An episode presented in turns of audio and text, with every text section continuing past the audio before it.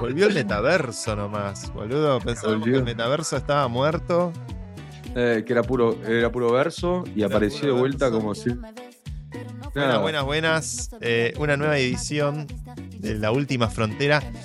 Decíamos, volvió el metaverso. Pensábamos que el metaverso era una cosa ya del 2021, del furor cripto, del delirio post pandemia de la cuestión de la virtualidad eh, de Facebook, el meta y demás. Mm. Y finalmente este, contraatacó a Apple. Vamos a cubrir eso en el, en el día de hoy. Eh, el mm. lanzamiento del Apple Vision Pro. Vision Pro. Exacto. Em, de la computación espacial. La computación espacial. Qué, buena es la fruta de Silicon Valley. No obstante, no casualmente era un lugar donde se vendían manzanas, donde se cultivaban mm. manzanas. De ahí viene el nombre de la compañía Apple, porque esa parte del Valle de California era conocida por la calidad de sus manzanas. Mi amigo Mauro Ordóñez, ¿cómo está todo en Buenos Aires? Está todo muy bien en Buenos Aires, volvió, volvió el frío. Yo quería hacer robar un minutito de este programa porque el viernes me pasó algo muy lindo eh, a mí personalmente que quiero compartir con todos nuestros oyentes. El viernes eh, logré el primer grado de Jiu-Jitsu, es, el segundo escalón. Sí, pero por sobre todas las cosas coincidió eh, simbióticamente con la primer quimio que tuve hace dos años, así que fueron justo la misma fecha eh, y lo que simplemente quería decir es que dos años después de la primera quimioterapia estoy teniendo este, este grado eh, y que las raíces de toda planta crecen en la oscuridad, muchachos. La vida es una masa. Vamos a festejar. Y ahora sí, viva la vida. Por el tiempo. Viva la vida, como dijo Colte en algún momento, pero sí. Eh, ya habiendo dicho eso, Buenos Aires está bien, está bien, me gusta, estoy contento, estamos bien. Finalmente hace frío finalmente dejó de hacer calor, dejó de hacer calor. Acá estoy de vuelta con, acá en Vicente López, en lo de un amigo, eh, que me presta su, pequeño espacio y de a poquito encontraré el mío. Em, pero bueno, sin dudas, la noticia que vamos a hablar hoy es los Vision Pro. Pero primero tenemos eh, que hacer el honor a nuestro gran sponsor, a Globant, que conquistó Francia por segunda vez con los Tech Trends.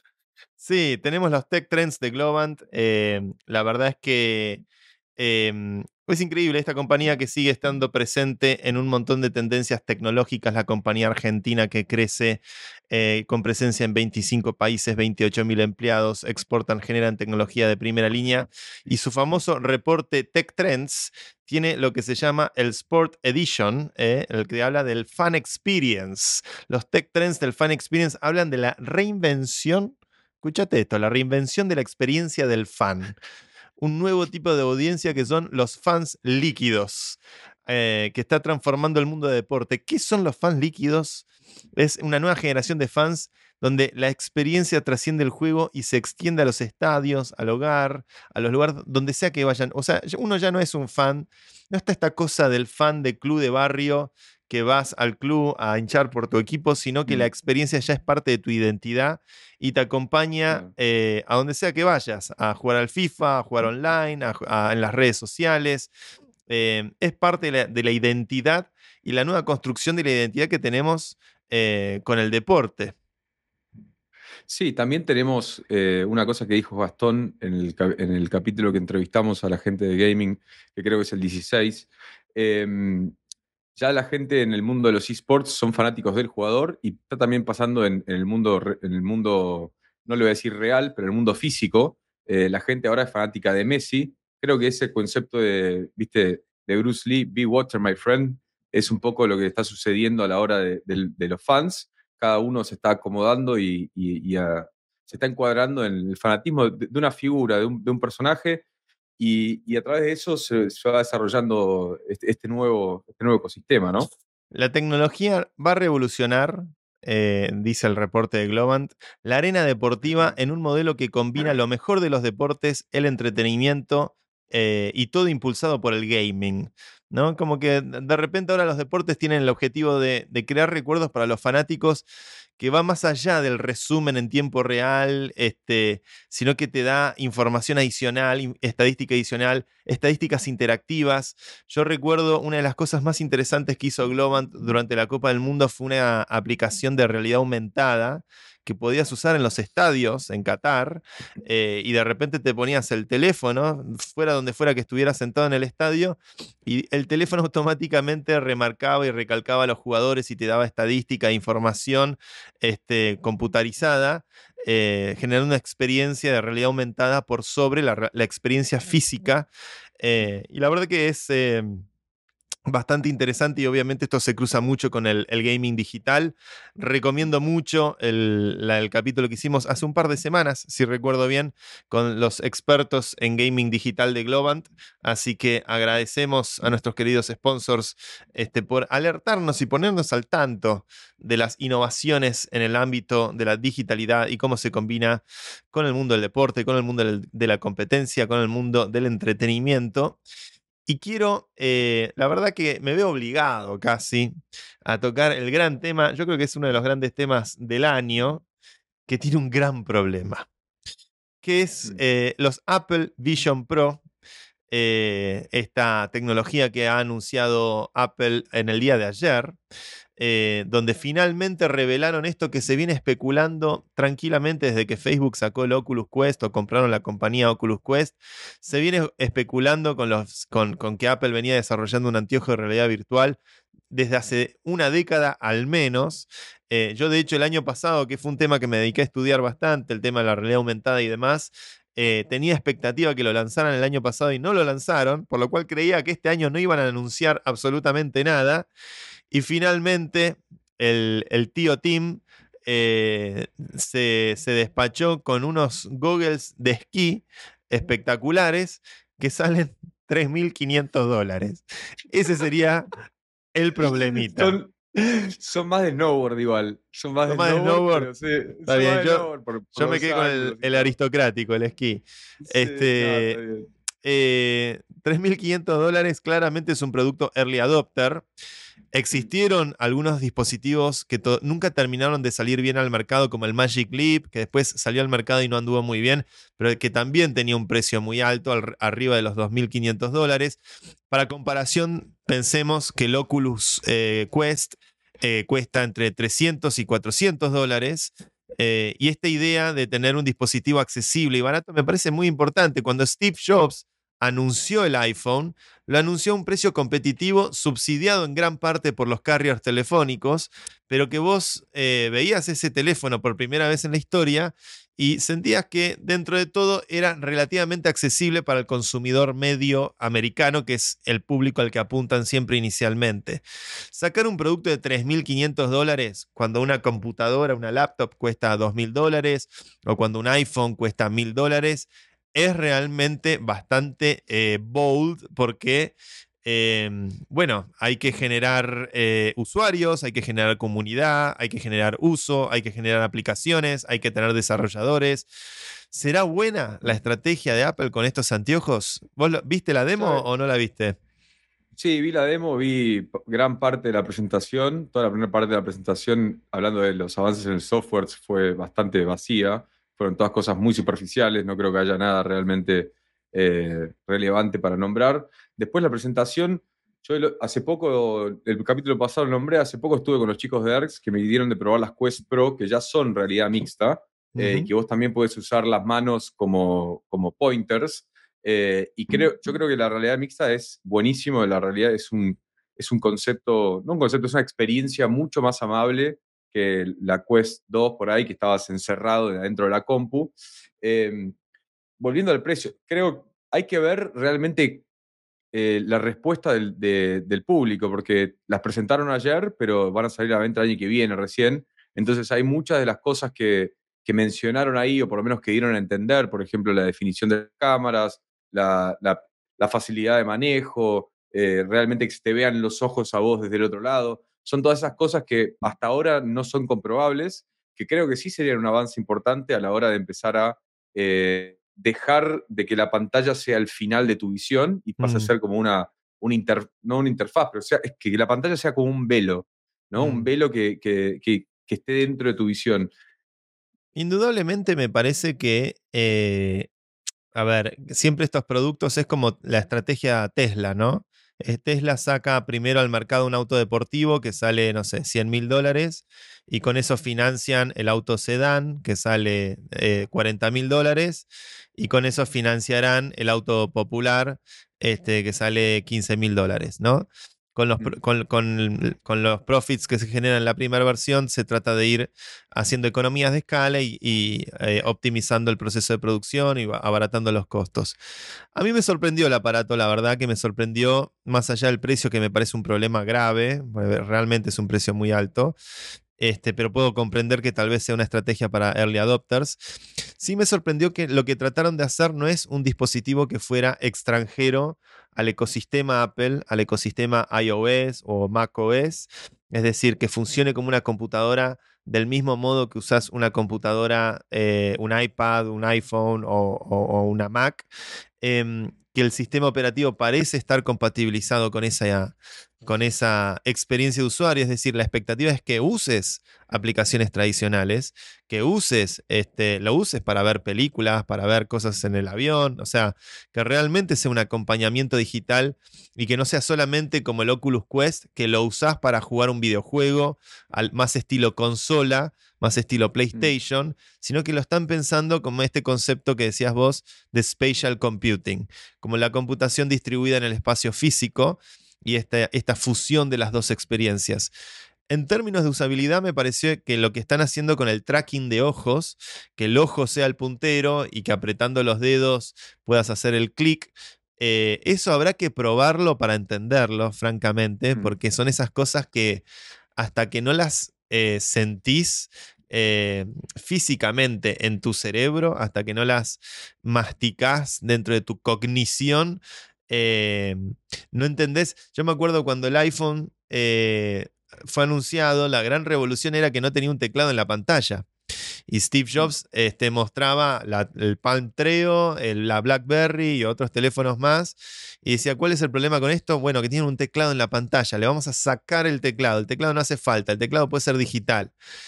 Eh, y la verdad es que cuando el mundo vio eso, dijo, mucha gente dijo, mmm, estará, será ergonómico para los dedos apretar en la pantalla, tendremos la intuición, la sensación de que estás tecleando, no estás tecleando, el, el input que te da el botón, viste, en algún punto. Y la verdad es que el cerebro es mucho más plástico de lo que uno se imagina.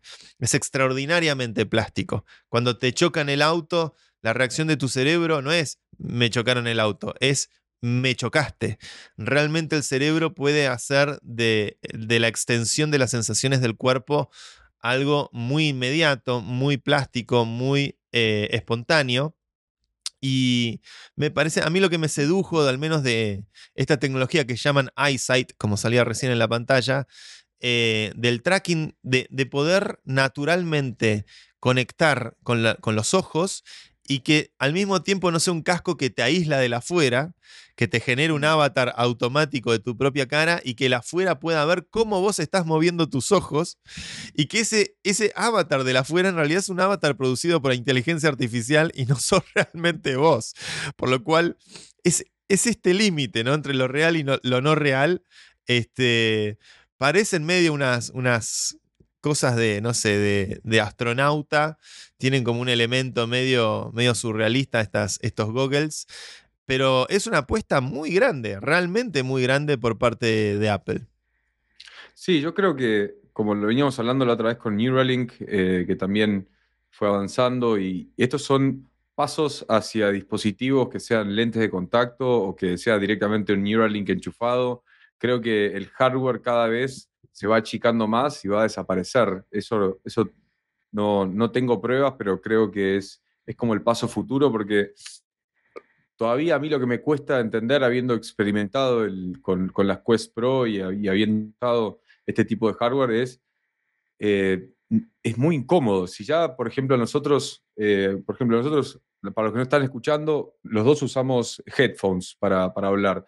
Ya después de estar una hora y media, dos horas con el headphone, es como que me, canso, ¿viste? Me lo quiero sacar, quiero tenerlo libre, es pesado, es como que no, no, estoy en un, en un, estado natural. Creo que cuanto más liviano sea el, el, hardware, que lo más liviano es no tenerlo, y no tenerlo sería como tenerlo, hay una frase poética que es, te hice tan mía que te olvidé, eh, ¿viste? Es como que es, es, hacer, es hacerlo tan propio que te lo olvidas, que es como un tatuaje, yo creo que va, ahí, ahí apunta toda esta tecnología, en donde realmente vamos a tener como una especie de, de, esa computación espacial, es el término ahora, pero eh, una realidad mixta en donde lo digital y lo, y lo físico vayan eh, sea, sea, en la realidad en la que navegamos constantemente, sin tener que estar viendo el teléfono, sin tener que estar viendo un, tener que estar poniendo unas gafas.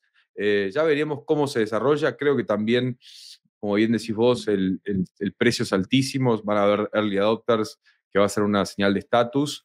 Eh, pero también va a haber mucho back engineering y va a haber mucha gente que va a agarrar eso, lo va a desarmar todo, va a ver dónde están los secretitos y van a empezar a hacer los, propios a, menor escala, menor escala, a menor precio. Sí, va a, ver, va a ver qué pasa, ¿no? Yo creo que obviamente también el paradigma de la computación de escritorio aplicado a la computación espacial no es necesariamente el mejor paradigma, ¿no? Porque hoy sabemos cómo son las aplicaciones móviles.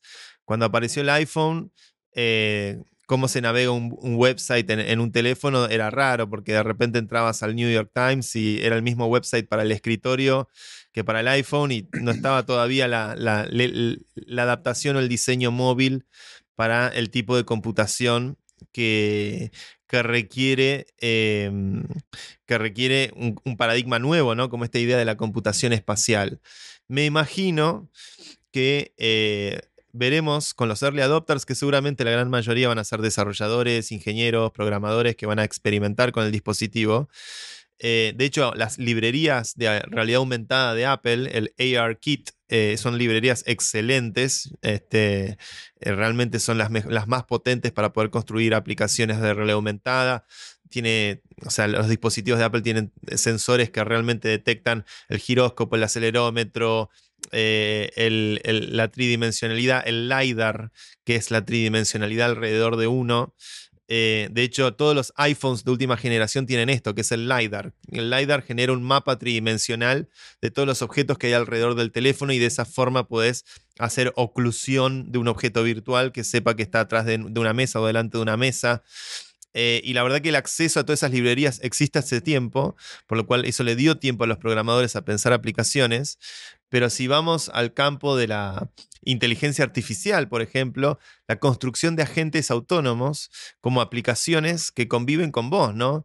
Este, de repente yo creo que esta computación espacial va a tener mucho de, robotitos y de NPCs o de, o de, personajes alrededor tuyo a los cuales les podés llegar a dar una instrucción y esa entidad va a tratar de resolver el problema y la experiencia de usuario es mucho menos de la computación de escritorio, que es la que estamos acostumbrados en este tipo de dispositivos, o la computación móvil, y vamos a empezar a ver un poquito de cómo va a ser esa eh, computación espacial, esa computación que, se distribuye en, un, lugar, ¿no? va a ser todo muy psicodélico. Al principio vamos a estar todos, cualquier persona que haya tenido una experiencia psicodélica y haya visto algún tipo de, de, presencia o de ser. Creo que al principio va a parecer mucho eso, va a ser bastante extraño para, la mente. Eh, pero bueno, allá vamos, allá vamos y viste la inevitabilidad de, esta tecnología es algo que tenemos que aceptar como, como si lo hubiésemos deseado. Y creo que también hay una discusión grande, hubo una discusión, hubo por ahí, no sé si la discusión es la palabra, pero hubo un tema es, ok, Apple pisó el freno con todo el tema de AI. OpenAI con Microsoft se, copó el, mundo con ChatGPT y esto ya lo hemos hablado. Eh, y hizo como una especie de, de, de all-in en estas gafas, como armando un camino paralelo en una construcción de tecnologías que es un frente humano hacia la tecnología, ¿no? Eh, hay que ver un poco, y creo que me gustaría imponer esto, hay que ver ¿Cómo, ¿Cómo, vemos realmente la posibilidad de que estas, estas dos tecnologías se incorporen la una a la otra? Eh, Satya Nadella, como lo habíamos comentado la otra vez. ¿Microsoft eh, y, Apple decís o, Microsoft y Apple, más que nada, pero no, no, no, a nivel compañías, sino a nivel tecnología. Viste Satya Nadella nombró al iPhone como un, un momento culmine de la computación. Ahora estamos con Apple teniendo esta, estas nuevas visiones, estas nuevas eh, goggles para, para para este nuevo hardware. Hay que ver si eventualmente el hardware eh, de Apple integra el software también de Microsoft, como ya Microsoft permite con el Yo soy de la, generación que es Boca River, Apple y Microsoft. Es, difícil. Obviamente hoy hay mucho producto de Microsoft que corre en el iPhone y, viceversa. Eh, no sé si tan viceversa igual. Porque Microsoft nunca logró poner un pie fuerte en teléfonos, por ejemplo, es una, de las grandes fallas de Microsoft. Este, sí, obviamente domina el mercado de, PCs, de, bueno, en tablets y en, PCs de escritorio o PCs de laptops, siempre han sido fuertes pero no dejan de verse como acérrimos competidores. Microsoft tenía el HoloLens, que nunca terminó de despegar, siempre quedó como un producto de, eh, muy de nicho, también por un problema de precio muy alto, salía a 3 mil dólares, con pocas aplicaciones, y que lo usaban medio como demo para que algunos ingenieros se luzcan, este, para, como pretendiendo diseñar algo en conjunto a través de una experiencia compartida con HoloLens.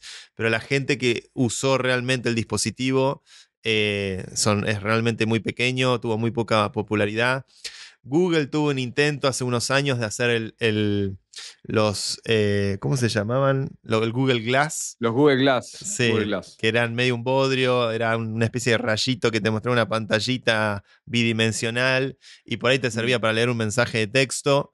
Eh, acá el producto que sacó Apple me parece que está realmente en una escala de, capacidad y de, y de desarrollo y de, y de donde pensaron un montón de aspectos eh, que realmente exceden eh, lo que hemos visto tradicionalmente en materia de realidad virtual.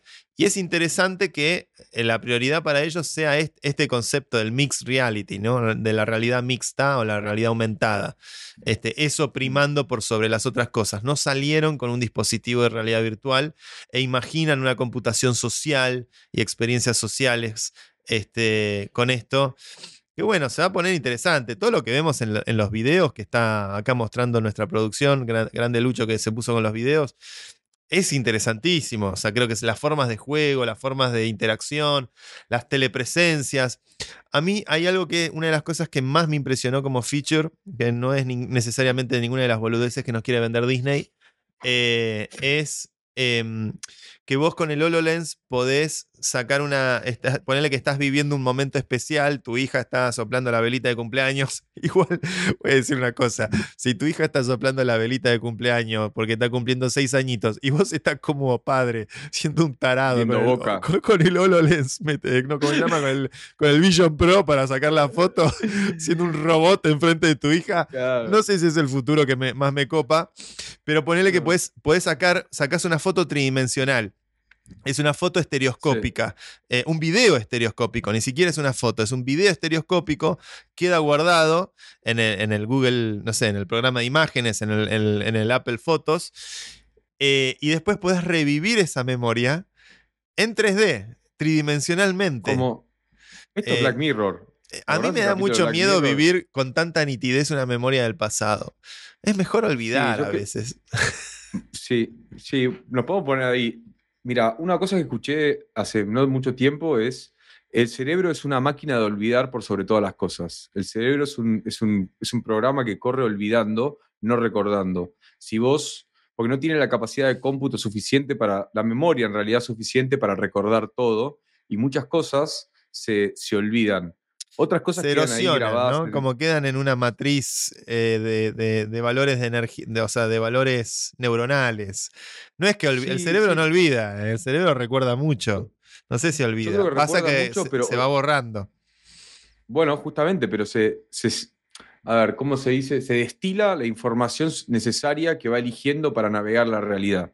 Entonces, ¿cómo, no me acuerdo cómo se llama tu amigo el que estuvo en combate por los kurdos, que dijo, mira, yo no me acuerdo qué desayuné hoy, pero me acuerdo cada segundo de momento de combate. Amir Taki. Son Amir Taki. Entonces, ese tipo de cosas, ese tipo de, olvido y recuerdo, creo mm. que más allá de estar por ahí programadas por, por, tus, por tu infancia y tus relaciones parentales y, muchas cuestiones psicológicas, también es una manera de poder eh, navegar la realidad sin una sobrecarga de información que no te permita avanzar. Porque si estás todo el tiempo recordando, no tenés lugar para espacio nuevo, es como que tenés el tanque, no el tanque, porque el tanque ya es una mala analogía, pero es como que tenés una mochila demasiado cargada. Vamos a, recordar un poco, mencionás la anécdota de Amir Taki. Amir Taki, eh, Taaki con doble A, es uno de los primeros contribuidores al código de Bitcoin que hizo el primer BIP, el Bitcoin Improvement Proposal 0001, y en un momento determinado se le dio por ir a pelear por la libertad de Kurdistán, una provincia de Siria, este, en el medio del conflicto entre Siria, Turquía y Estados Unidos y Rusia y todo el mundo. Y los, kurdistanos dijeron, esta es nuestra oportunidad, este, y Amir se fue a pelear a la guerrilla ya, fue un soldado que estuvo en el frente de batalla, famoso programador, yo lo he conocido en Praga, eh, y le pregunté una vez, esto que decías vos, ¿qué te acordás de estar en batalla? Y él decía que no se acordaba si se había dado una ducha a la mañana, pero que me podía describir cada segundo, cada instante de lo que estaba viviendo en el campo de batalla. ¿Por qué? Yo, yo, creo que ese es el poder del trauma. Cuando, eh, cuando, eh, cuando estás atravesando un trauma, cuando haces un overflow en el entrenamiento de la red neuronal, la red neuronal se sobrecarga y estás teniendo un ataque de pánico, estás teniendo un shock, estás teniendo una sorpresa, estás teniendo una información que no debías tener, aumenta el trauma. Y el trauma aumenta el pensamiento recursivo, aumenta los pensamientos, el feedback loop, eh, donde se generan pensamientos intrusivos y preguntas nuevas y cosas. Se abre una caja de Pandora y eso refuerza la memoria neuronal. La refuerza a tal punto que obviamente no podés olvidar. De hecho, ninguno de mm. nosotros, por lo general, si se nos abolla el cerebro, eh, podemos olvidar algo del lenguaje, pero eh, por ejemplo las puteadas no las vamos a olvidar porque ya están muy encerradas en, la parte más profunda de nuestro cerebro. Entonces, eh, yo creo que el, trauma es producto de un pensamiento recursivo, como un feedback loop que se te retroalimenta y te genera lo que conocemos como paranoia o como ataque de pánico o como trauma. Como trauma que, que bueno, después tenés que hacer terapia para poder revivirlo y atravesar ese miedo sin que te genere un malestar. O, este, o hacer alguna experiencia psicodélica, como puede ser con, con, la psilocibina o la ketamina o el MDMA, que se usa en tratamientos clínicos en este momento en algunas jurisdicciones del mundo eh, y está teniendo cada vez más aceptación, porque justamente ese tipo de tratamiento genera nuevas eh, nuevos, nuevas sinapsis, nuevos enganches neuronales, nuevos caminos neuronales que te pueden desapegar o sacar de ese camino neuronal que te traumó y que te hace volver un recuerdo que tal vez no es eh, el recuerdo eh, que quisieras ver. Tenés una fan, Mauro. Laura te pone eh, ojos de corazón. Laura Truchet. Sí, sí, debe ser el corte de pelo este que, de que me hice. Hola, Laura, muchas gracias. Muchas gracias por eso. Para, y, ahí, y, ahí arriba dice María Florencia Fernández Canepa. para le mandamos un beso. Esas gafas son revolucionarias. Bueno, un primer caso de uso específico que, que está bueno para, para verlo eh, claramente me imagino que si puedes subir el blueprint o los planos de un, edificio y poder verlos sin tener que hacer ni una maqueta, eh, es, debe ser mucho más cómodo. El otro día me, junté con, un estudiante de arquitectura y, me dijo, claro, que las maquetas ya están, están quedando en el olvido porque más allá de, todo lo japonés, de tener ¿viste, el delicado y tener la disciplina y estar cortando, a niveles prácticos, productivos, ya los estudios están alejándose fuertemente de las maquetas. Si es que ya no lo olvidaron. Em, el relevamiento, bueno, ya ahí ya es muy técnico, Florencia, para mí. Lo vas, vas, con la gafa, empezás a escanear todo con la gafa, después te queda todo construido, lo llevas al estudio, te aparece el plano después de haber escaneado la casa como, como, un robot, qué sé yo. Ah, me imagino que los primeros usos importantes van a ser los usos em, profesionales. Sin lugar a duda, a ese a ese precio, este, indudablemente el uso profesional va a ser mm, de extrema relevancia. Sí, sí, sin dudas. Y hay que ver también cómo avanza eh, el mundo del gaming, ¿no? Porque sabemos que el mercado, el mercado que tiene el gaming es altísimo. Eh, están teniendo ya fans, tenés equipos, tenés, eso lo hablamos hace no tantas semanas. Creo que hay que ver cómo, cómo Apple se mete dentro del mundo gaming para, para, para este tipo de hardware. Eh, mm. ¿Vos una cosa que, me quedó ahí es el FIFA, el FIFA juego del que, del que, bueno, yo te tengo que seguir enseñando una vez que te vea, pero eh, lo que me, una de las cosas, una de las primeras cosas en las que encontré una similitud a nivel visual es en el FIFA y la transmisión de la tele. Yo no sé Mm. quién dio de comer a quién, eh, en el sentido, yo no sé huevo y la gallina dónde está, pero de repente me encontré mirando la tele con los mismos desenfoques y foques del FIFA, las salidas del, de- del partido están de la misma manera. No, hay mucha simbiosis ahí, sin duda.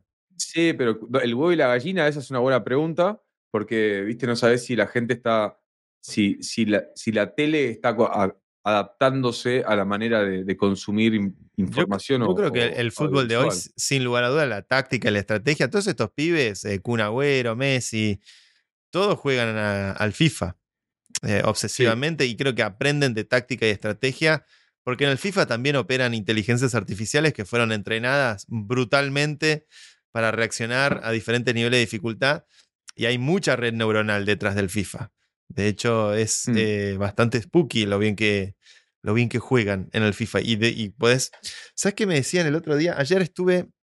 Ayer estuve con un flaco que es eh, una bestia de Silicon Valley. eh, aquí en Madrid, que se dedica a los diamantes, genera diamantes sintéticos usando un, proceso de energía, de electrólisis digital, sin, sin generar eh, minas de carbón en el África que generan un montón de problemas, empleo infanti- infantil y demás. Entonces tiene como este, genera estos diamantes, pero su negocio más importante no son necesariamente los diamantes de lujo, que es tal vez el primer producto que encontraron para armar la compañía, sino que hacen hoy eh, plaquetas de diamantes para los microchips de inteligencia artificial o placas gráficas este, que necesitan las compañías como Nvidia o como Intel a la hora de hacer chips hechos específicamente para AI y hechos específicamente para... Y el tratamiento del, diamante, el tratamiento del, grosor de, de, la optimización de cómo pasa la luz, la refracción, como hay un estudio muy profundo. eh, y lo, que me impresionaba de, escucharlo hablar es que él me decía que el diseño de cómo hacer y construir cada nueva generación de estos chips a su vez es acelerado porque con el nuevo chip que construyen, con estos nuevos diamantes donde la luz pasa más rápido, entonces pueden hacer más neuronas, más procesamiento del lenguaje, más o más eh, almacenar más variables al mismo tiempo, en tiempo, o sea, cada nueva generación de chip acelera, las- mejora la capacidad de simulación para poder construir la siguiente generación del chip. Eh, Y esto es algo muy loco que mm, hay una, hay una entrevista de, eh, de las últimas del ex Friedman, que siempre lo recomendamos acá, que habla con uno de los capos de MIT que se dedica a hacer se- self-assembly robots. Robots que se construyen así, o sea, que pueden reproducirse y construir una siguiente generación de robots a sí mismos. Eh, la entrevista arranca con el pibe diciendo... em, eh, yo sé por qué von Neumann y Turing, en qué se equivocaron von Neumann y Turing. Que es como decir, yo sé en qué se equivocó eh, Einstein y Newton. Y Bohr, sí, ¿Eh? y Bohr. Este, es como. bueno, y el pibe dice algo muy genial, muy, es muy gracioso al final lo que dice. No, no, no, parece al principio que queda muy soberbio, como yo sé en qué se equivocó Alan Turing. Este, y dice: se equivocó en confundir que el hardware y el software son algo separado. Cuando vos estudias el paper de Turing, Turing dice que hay una gran cinta con unos y ceros o con código, y después hay una lectora que lee esa cinta. La cinta es el software, la lectora es el hardware. Eh, y el pibe dice, en la naturaleza no hay diferencia entre hardware y software. Eh, dice, y, y mi- y da un ejemplo genial, dice, mira el concepto de un bosque. Vos salís a caminar por el bosque eh, y no existe el concepto de basura en el bosque, de waste en el bosque. Mm. Todo aquello que muere, todo aquello que se desperdicia va a reconstruir de alguna forma, que por ahí nosotros no vemos del todo, la siguiente generación de lo que va a estar vivo, ¿no? El, el abono que genera el, Mm. la- el árbol, que después genera, le da de comer al pajarito, que después esto, el otro. Este, no existe el concepto de waste. Y entonces, para vos poder hacer software que se... o- o- primero, romper con la dicotomía software y hardware. Es decir, eh, es mucho más borrosa esa dicotomía de lo que pensamos. Y, y la aceleración que eso produce eh, y cómo usas tu entorno, cómo usas tu ambiente. eh, nada, me parece realmente interesante cómo hay gente pensando computación en estos términos. Y algo que dice él al final de su vida es que tanto von Neumann como Turing mueren investigando precisamente eh, el origen de la vida. O sea, la obsesión de ellos era cómo es que se genera la reproducción, cómo es que se genera la replicación de una máquina. Porque no es solamente que haya una máquina universal, sino que una máquina universal que se pueda replicar a sí misma. es el Eh, ARN, ¿no? claro, el, Es el- encontrar el ARN. cuando vos mirás la cinta de ADN, tiene la- la- las mismas propiedades que están dentro del sistema del ADN, tenés los propios instrumentos que van generando las proteínas, que a su vez van imprimiendo. Eh, y otra cosa que dice el pibe, me parece genial, es la anteúltima entrevista del ex Friedman, si alguno la quiere ver, está en inglés, eh, es eh, que cuando... Ah, esto se me fue. Se me- acá. me Esto, esto, this, this eh, typical reaction The typical reaction of American im- imperialism. o, o de, o de North American.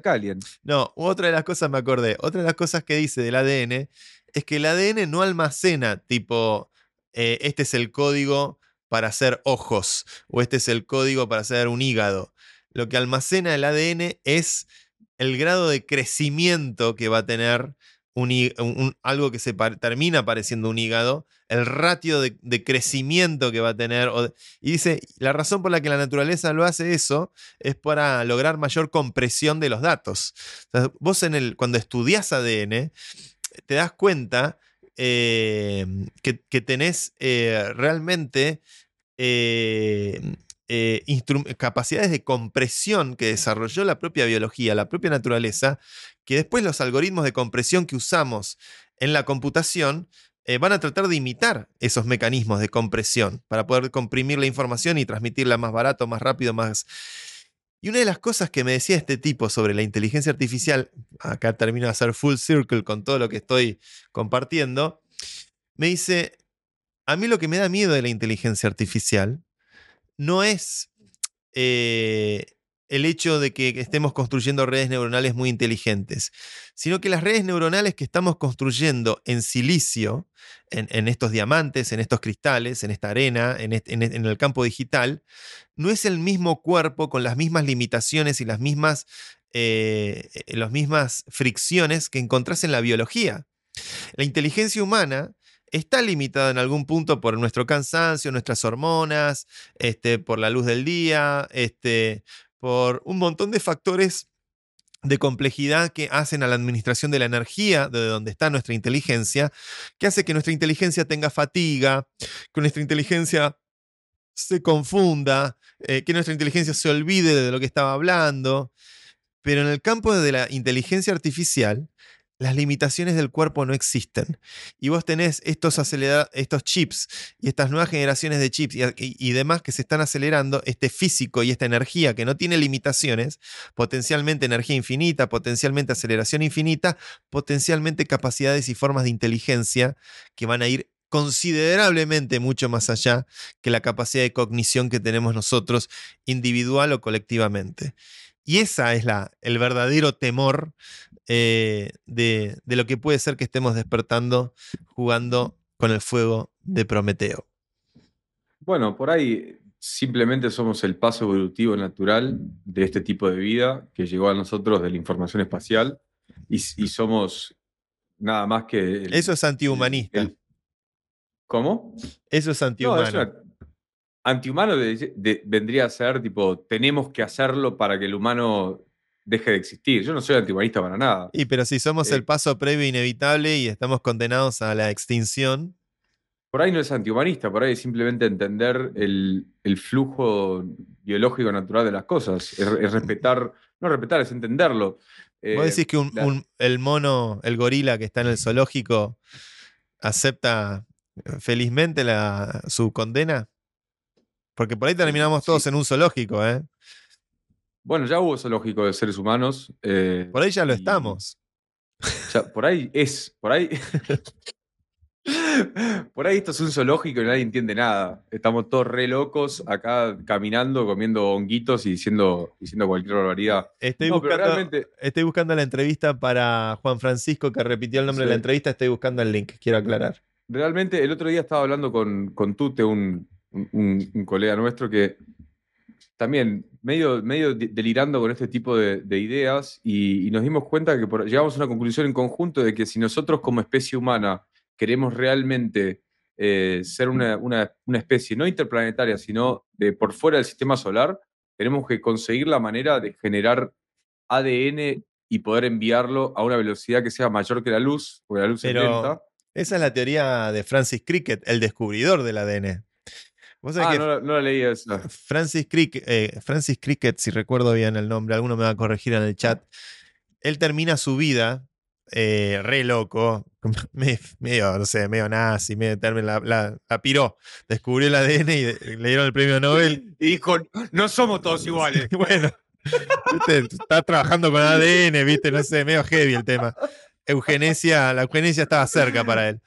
Este, pero él, él, él, su último libro, que lo publica en el año 81, es, eh, sostiene la, tesis de la panspermia, que claramente el, el, ADN no es un componente que estaba naturalmente en este planeta, sino que llegó a través de un meteorito, quizás colocado ahí por otra inteligencia o colocado ahí de otra, por algún, pero, o sea, el origen muy probablemente acorde a, Francis Crick, el descubridor del ADN, es que literalmente venimos del espacio exterior y que fue un meteorito que tenía el ADN metido adentro, el código metido adentro, y que eso mezclado con un poquito de agua, temperatura ambiente, 24 grados, el sol un poquito cerca, un poquito lejos, te da este, mil, años, mil millones de años después un, mono más o menos peludo que puede hablar y, y coger. Salpimentar a gusto.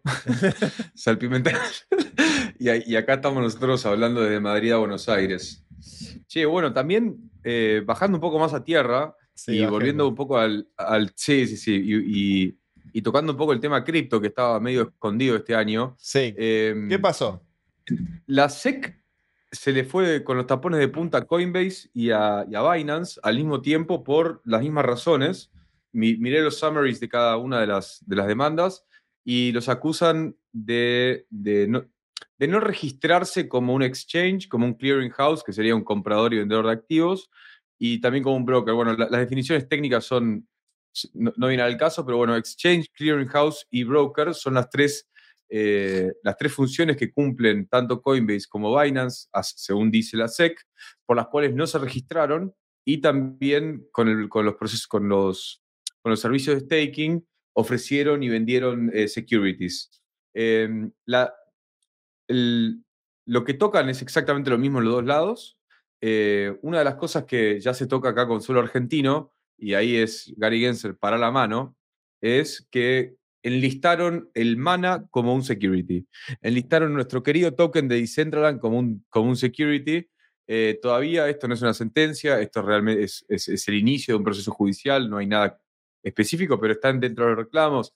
Mana, Sandbox también lo metieron, hablando de metaversos. Eh, Solana, Cardano, bueno, todo el Pol, eh, y todas esas que ya de alguna manera intuimos.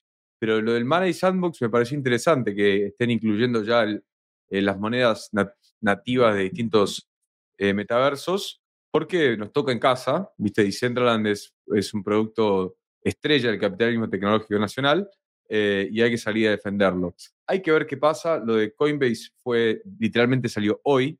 lo, de, lo de Binance había, se, se file presentó hace un mes.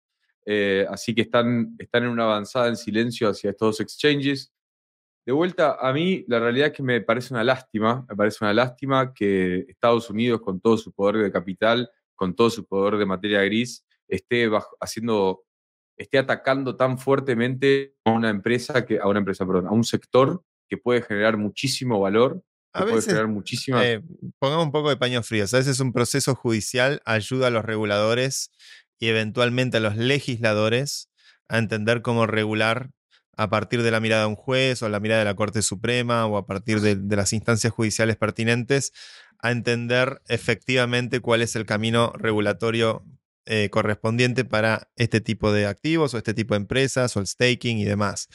Eso poniendo un poco de paños fríos, tratando de no eh, generar como mucho pánico sobre este tipo de situaciones. Esto es un proceso legal que va a llevar muchas instancias. Este, Coinbase demandó a la SEC también por no, haber aportado claridad regulatoria de antemano.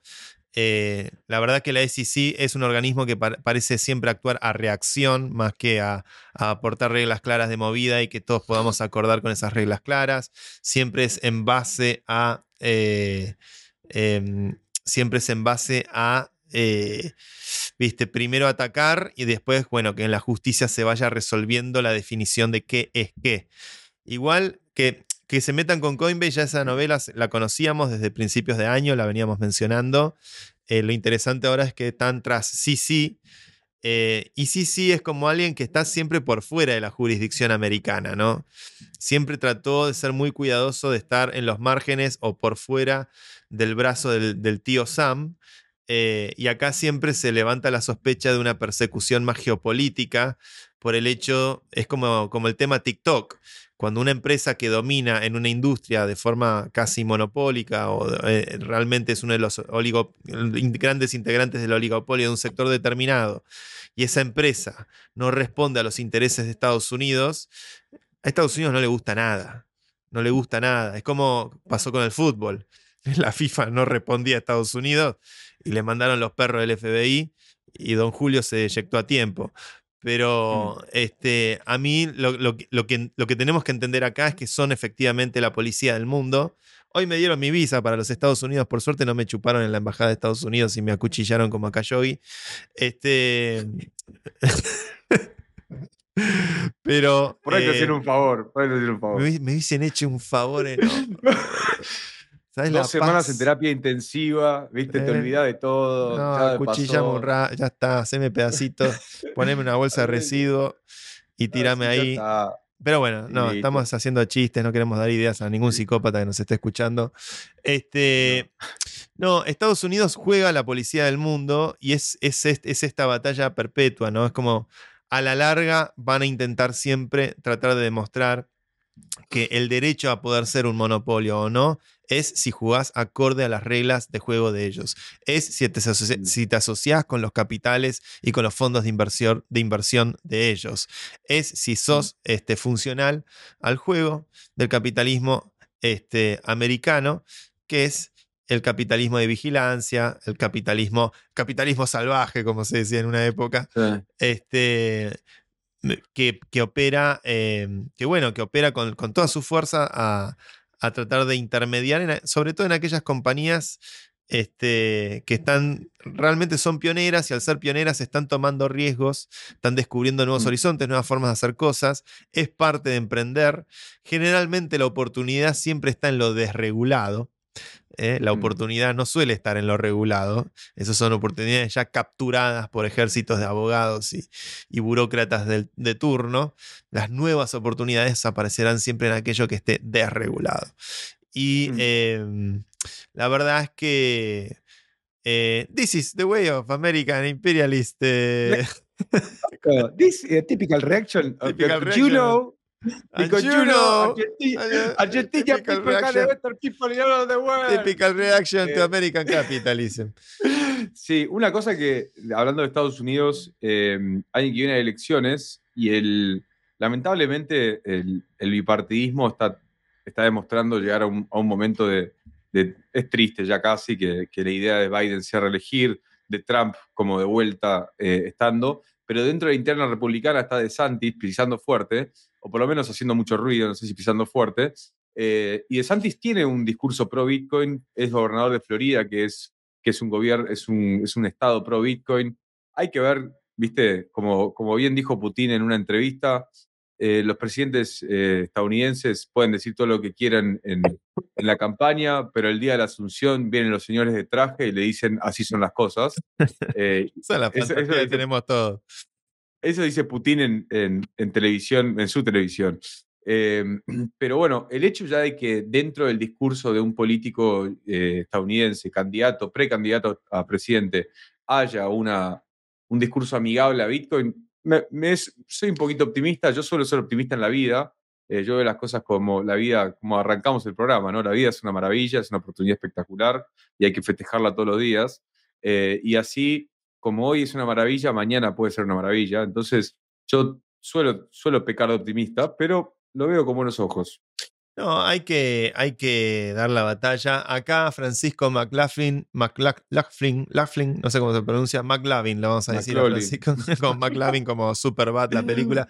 Dice, Santi, van a comentar algo de los tokens BRC20, que para mí representan un cambio en el paradigma de BTC. Eh, para mí es como que BTC está catching up un poquito a lo que Ethereum estaba debatiendo y haciendo hace cinco años atrás. Felicito a la comunidad de Bitcoin de tratar de animarse a pensar contratos inteligentes o NFTs, eh, los ordinals. Llegaron, chicos. Este, bien, bravo. Ya pasó la ola en el, en el 2017 y en el 2021. Pero bueno, llegaron en el 2023 ya está, nosotros ya la vivimos, ya tuvimos airdrops, ya los cobramos, los perdimos. Ya, ya perdimos este, toda la guita. Bitcoin, ya quebraron todas las empresas. Pero eh, bueno, de vuelta, Bitcoin es el, es el Charlie Munger de. ¿No? Bitcoin es. Los maxis de Bitcoin son un poco los Munger del, nuevo mercado. Sí, igual eh, celebro, no quiero ser tan, tan, tan troll, celebro que haya más apertura dentro del ecosistema Bitcoin a animarse a entender cómo poder hacer smart contracts o hacer como cosas. Este, igual son todas soluciones medio esotéricas. Este, no estoy tan familiarizado a nivel técnico, debo admitir, este, como, como sí lo estoy con Ethereum, pero me causa un poco de gracia porque la comunidad Bitcoin era hiper tóxica hace cinco años atrás y era todo lo que fuera un NFT, todo lo que fuera un token, todo lo que fuera un smart contract, era ridiculizado y solo se podía hablar de que había que emitir 21 millones de monedas y nada más. Y cualquier cosa que se modificara del código era como cambiar la Biblia misma. Ese fundamentalismo, celebro que se esté erosionando y que haya una con los ordinals, que es como, son como esta forma de hacer NFTs que apareció usando Bitcoin. Esta, esta nueva ingeniería alrededor de Bitcoin lo celebro, me parece buenísimo que haya apertura mental este, y que se deje de dogmatizar tanto, este, porque Bitcoin no deja de ser una red eh, buenísima y que, y que, nada, muy, muy, muy interesante para lo que sirve. Sí. Bien, menos mal que te dé el pie.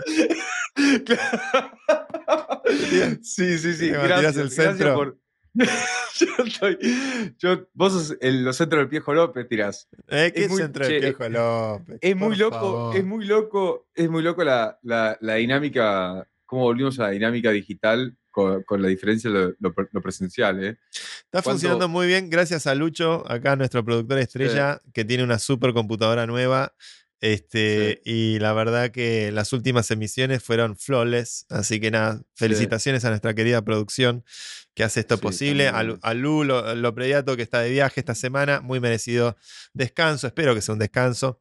Este, así que nada, quiero, no quiero dejar de, de reconocer el trabajo que ocurre detrás de cámara. Sí, detrás de cámara. Y también tendremos que, tendríamos que agradecer a, Mercado Shops. Mercado Shops, yo quiero hacer un pequeño comentario. Yo tengo un amigo muy amigo que es productor de, de Charqui, Charkiki, arroba Charkiki. Eh, no sé si es arroba Charkiki, pero bueno, busquen Charkiki y lo van a encontrar en Instagram.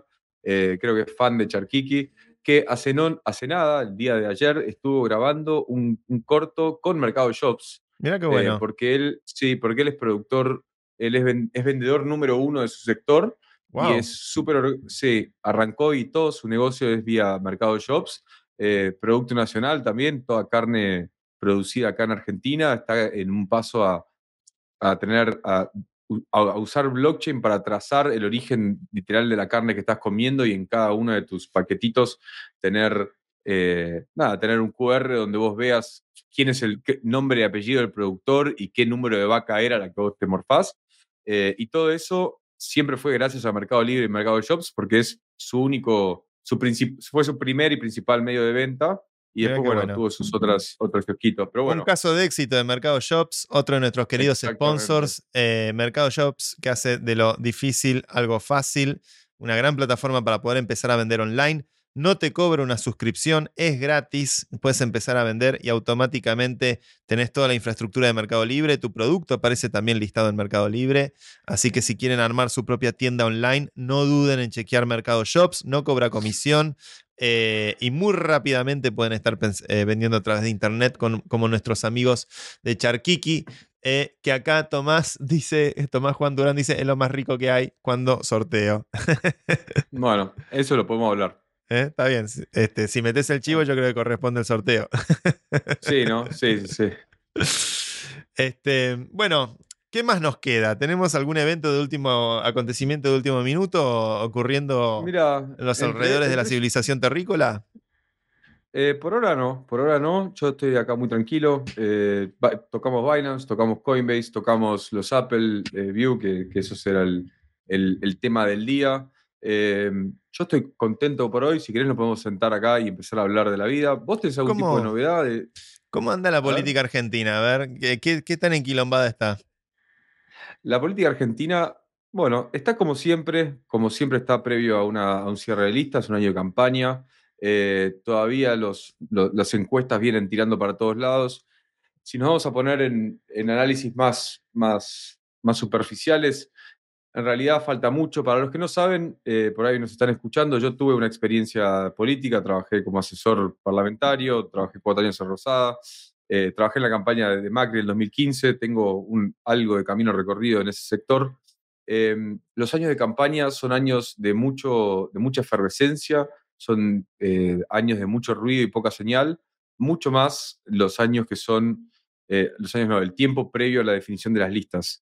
Yo creo que la definición de las listas que va a ser este 24 de junio va a ser bastante bastante importante para ver cómo termina, cómo termina armado cada uno de los dos lados, de los tres lados que hay hoy, eh, que son el Frente de Todos, Juntos por el Cambio con su interna y el Libertario con mi ley. Y después, Siri, las encuestas, eh, honestamente ya creo que nadie les cree, eh, por dos razones. Una, porque son operadas muchas, y otra, porque las verdaderas, verdaderas encuestas son difíciles de hacer. Son difíciles de hacer porque el problema, y creo que este es un problema que es también análogo al mundo del chat GPT, el problema está en la pregunta. Eh, mm. es muy distinto, es muy distinto. Vos podés guiar el resultado de una encuesta a través de, la a, través de cómo formulás la pregunta. Entonces, em, yo descreo más de la... no, no creo en las encuestas del todo eh, y me gustaría ver cómo, cómo se desarrolla más que nada las pasos. Yo creo que lo más importante en, este, en esta elección de este año va a ser las pasos en agosto, porque va a terminar de definir cuál de los dos candidatos junto por el cambio va a ir. Eh, va a terminar de, va a dar una, un, panorama real y verídico de, la fuerza que tiene mi ley o no tiene mi ley eh, a nivel nacional.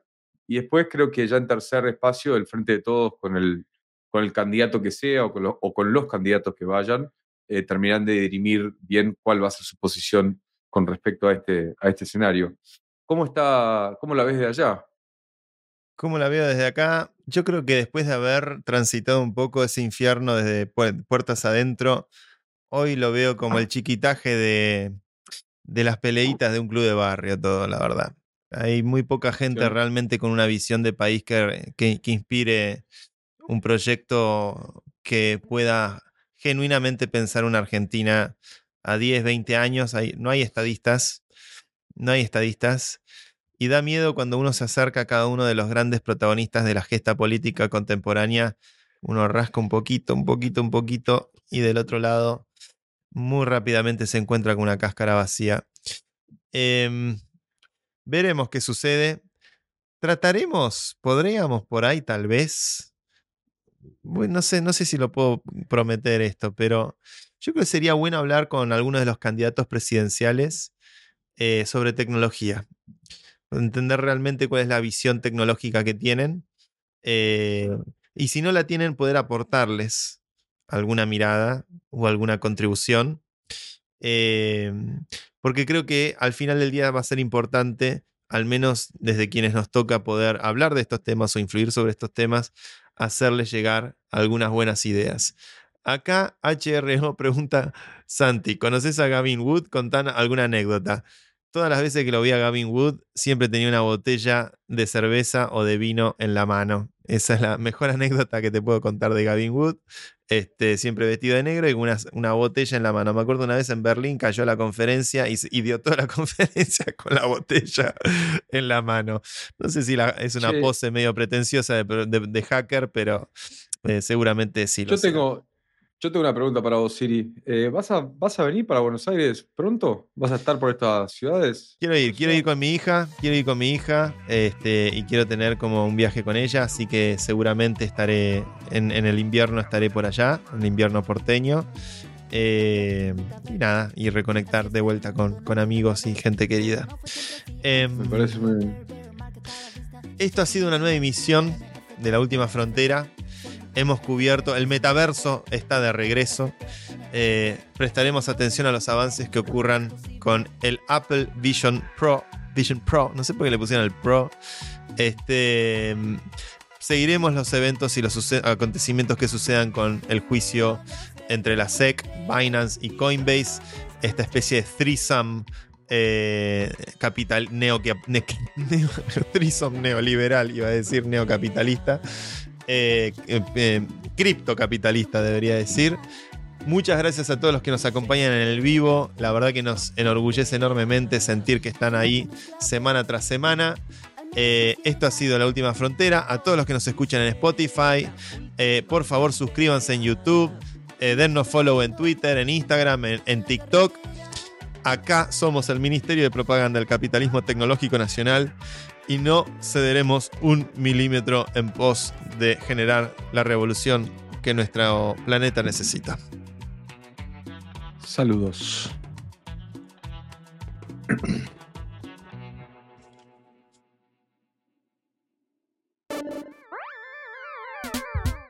La Última Frontera, con Santi Siri y Mauro Ordóñez.